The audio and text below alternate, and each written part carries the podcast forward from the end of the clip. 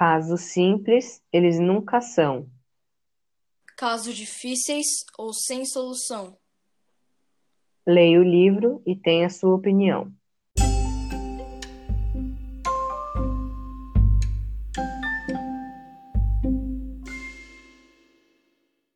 Sou o Nicolas Yamamoto, aluno do oitavo ano D, o preferido da professora Regina. Hum, só que não. Olá, sou o Francisco, também aluno do oitavo D, fã de videogames e livros. E aí, Francisco? Oi, Nicolas, tudo bem? Comigo está tudo bem. E com você? Também, mas dentro dos limites de bem em uma quarentena, né? É verdade, amigo. Estamos enfrentando tempos atípicos. Você sabe que todos os cientistas do mundo estão se esforçando muito para encontrar uma solução para o problema do coronavírus? E me diga, quem era especialista em encontrar soluções? Ah, esta é fácil. Era o Sherlock Holmes, o detetive mais observador que foi criado pelo autor Arthur Conan Doyle. Já que tocamos nesse assunto, Queria falar com você sobre o livro que lemos, As Aventuras de Sherlock Holmes. Você já leu? Sim, e gostei muito. E qual foi a sua história favorita? Aquela da Liga dos Cabeças Vermelhas. A história parecia sem sentido, mas o final me surpreendeu muito. Por quê? Cara, o negócio era estranho. Um convite para ser membro da Liga dos Cabeças Vermelhas e ter uma grande recompensa por isso? Mas este conto especial foi um grande mistério. Um conto bem pensado e estruturado. Este texto é como um texto de suspense deve ser. No final, tudo se encaixa perfeitamente daquela que você fica balançando a cabeça e falando: Ah, tudo faz sentido agora. Mas fala aí, qual foi a sua história preferida, Francisco? A minha foi A Banda Malhada.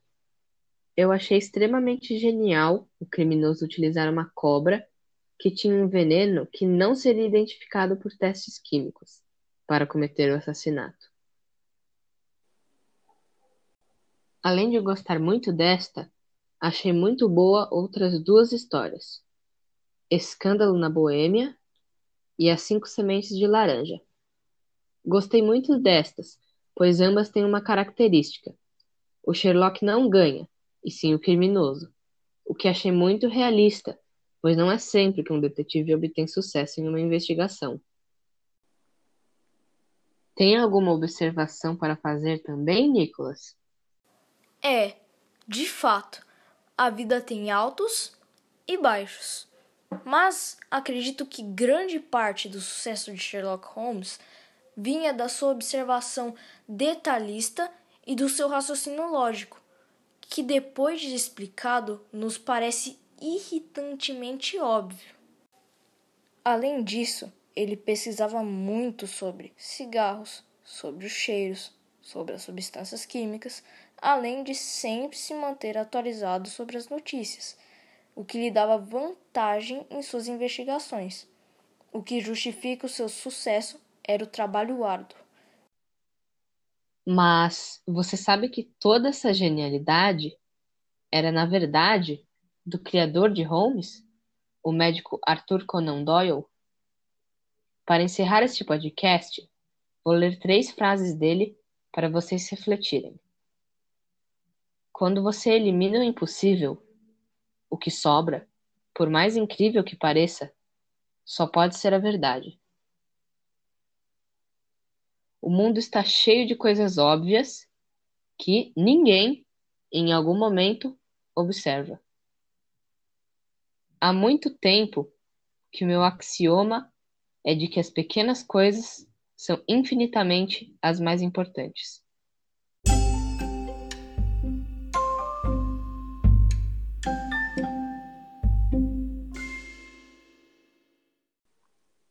Este podcast foi apresentado por mim, Francisco. E por mim, Nicolas. O roteiro foi criado por mim, Francisco, e revisado pelo Nicolas. E a edição foi feita por mim, Nicolas, e revisada pelo Francisco. Muito obrigado a todos que nos ouviram até aqui. Tchau!